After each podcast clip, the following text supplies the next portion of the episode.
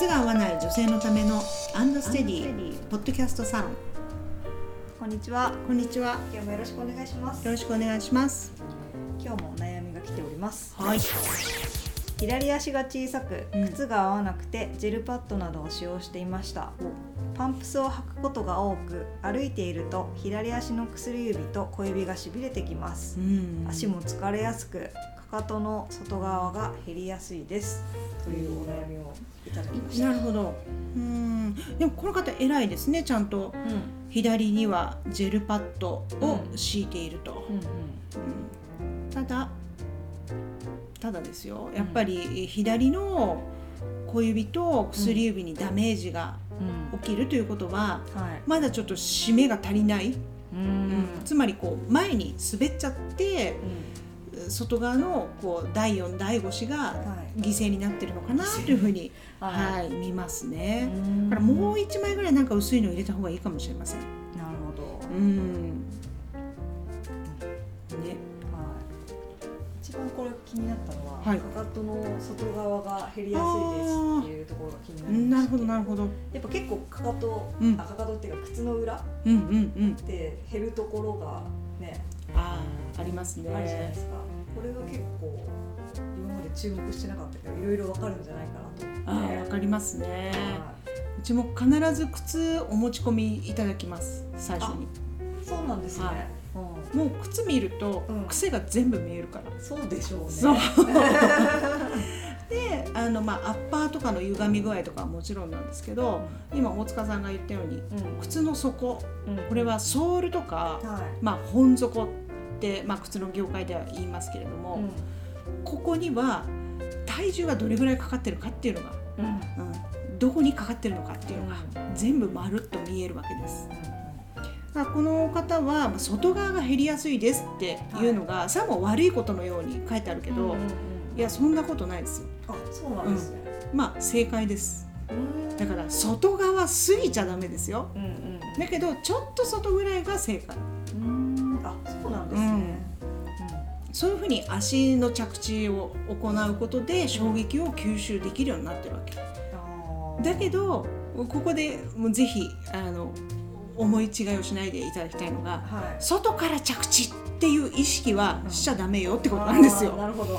あのそんな意識しなくてもうん外側をで着地をしますし、うんそんなに意識しなくても親指を使って歩きますからだからねこの煽り歩行ってよく言うやつをね、うん。こう皆さん意識してされるんだけど、うん。その必要はないです。それは外側からうん。あ着地すると煽り歩行。そう外側から着地して外のアーチを重心が通って最後は親指で抜けると。これを推奨している方多いんだけどこれ意識してやっちゃうと横脚になってきます。だって内外グラグラするじゃないですか。うんそんなことしなくても解剖学的にそういうふうに、あの私たちの足っていうのはあの正しく使う形になってるんで、そうか。そうだから外の着地っていうのは全然間違いじゃありませんということ。外過ぎちゃダメだけど。うん。でもっと言うとじゃあはい。ソールを見て、うん。あのどういう歩行のをチェックするかっていうと,、はい。えーとまあ、左右差をまず見ますね、あうん例えば50キロの体重の人でもはい。40対10ぐらいうん。要するに利き足の方ばっかり体重がかかっちゃっててそっちの,、あのソールのね削れは深いんだけど片足は全。然あの体重かかってなくて削れてないなんてことがある。あ、そんなに？へえ。まあ50-50で体重かけてる人なんてほぼいないですうー。ん。もう30対20ぐらいが普通。あ、そうなんですね。そうひどいと40対10っていう人もいる、へえ。それぐらいソールの裏を見ると分かりますよね、う。うん、あーなるほど。あとは正しい歩き方ができてるかなっていうチェックは、まあ外側にかかとの外側が削れてるのは正解って言いましたけど、あともう一箇所削れててほしいのはうん。つま先ですね。うん。つま先まであのちゃんと体重が抜けてればつま先が削れるわけです、うん。うん、だからこの2箇所は必ずチェックします。他にもいろいろポイントありますけどね、あとはこれ絶対ダメっていうのが、はえっと、指の付け根のところがものすごく削れてるっていいうう、それはつまりそこで体重止まっちゃってるよっていう合図なのでほど。指先まで体重抜けてないんですよねそれはつまり浮き指であったりとかうん。指使って歩いてませんよっていうことの証拠なんですよね。うーんなるほどね、うん。ちょっと足の裏チェックしてほしいですそう。ねだからそれ自分で見ても結構わかるからあそう靴は本当に全部見ればわかります。あの、うん。アッパーのそのラインの歪みとかいろんないろんなアッパーってどこですか？アッパーっていうのはあの足を入れるこの皮の部分ですね。あー、うん。はい。あれがアッパーで、うん。ソールとかが、えっとまあ、下の方。うんうんだからこう上上についてるからアッパーっていうふうに言いますけどそこの歪み方とかも全部足の癖が映されるのですごくよくわかります。なるほだから私たちはもう入ってきた段階でうん。足見ればもう木型がわかるし靴を見れば歩き方の癖もわかるしだけど本人に認識をしていただくためにいろいろ測ってご説明をするんですね。外側から言っただけじゃ。そう。ご納得感が 納得られないのでね、うん。はい、でもそれぐらい靴って刻まれるのでだから本当はあのお子さんのねお風呂とかあるけど、うん靴のお風呂は良くないっていうのはそういうことですよね。それこそやっぱ履き心地なんか悪いですもんね。うんうんそう靴もね。うんなるほどね。ぜひ靴のかかとをチェックしてうん見ていただきそうたいですね。ねだこれがねあの毎週ねこの靴のヒールの下にあのゴムのうん。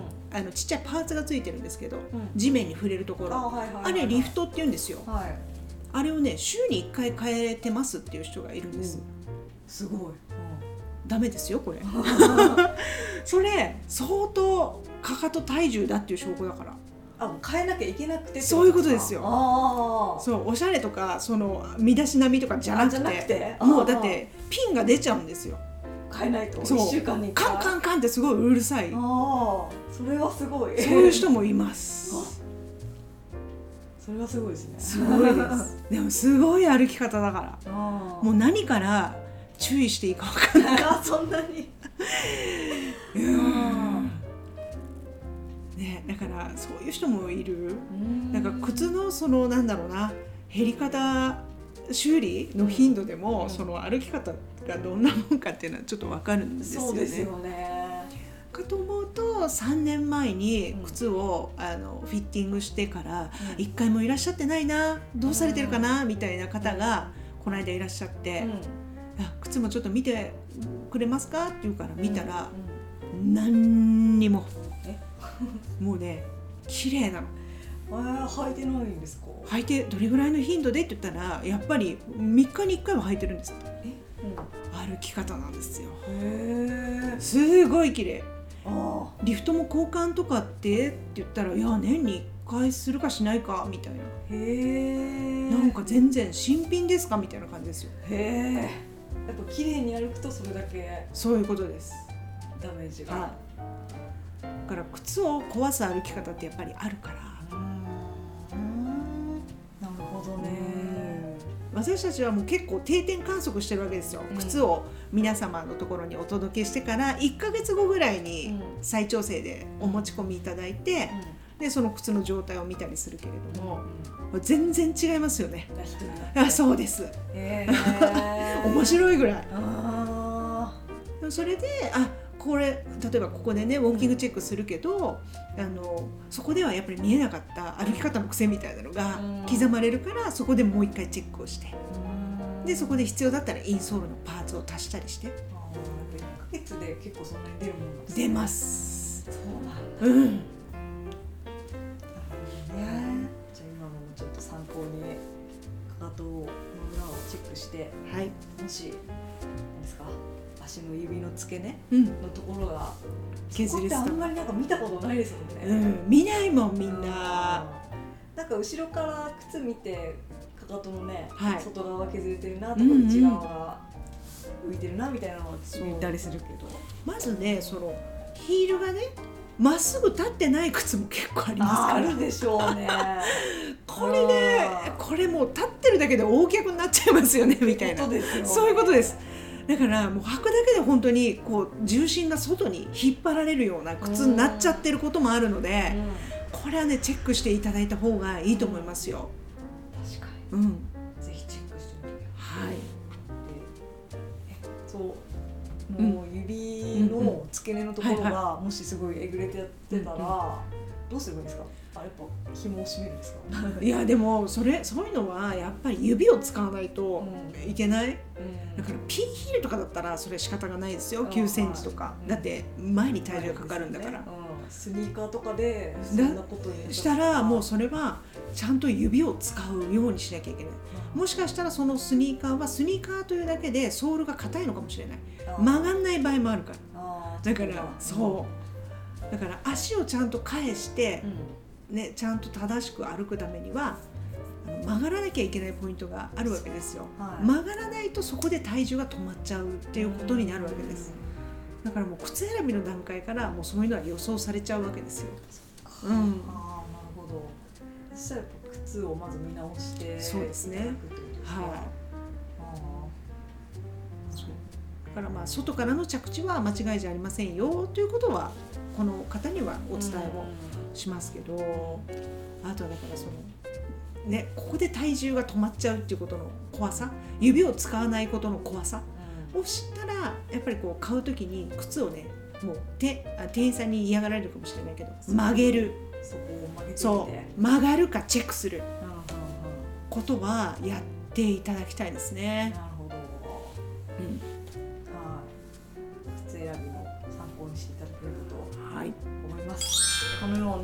お悩み番組へのご感想ご意見などを募集しております、えーエピソードの詳細欄にアンドステディのホームページの URL が貼ってありますのでお問い合わせフォームからお願いいたします。ありがとうございました。ありがとうございました。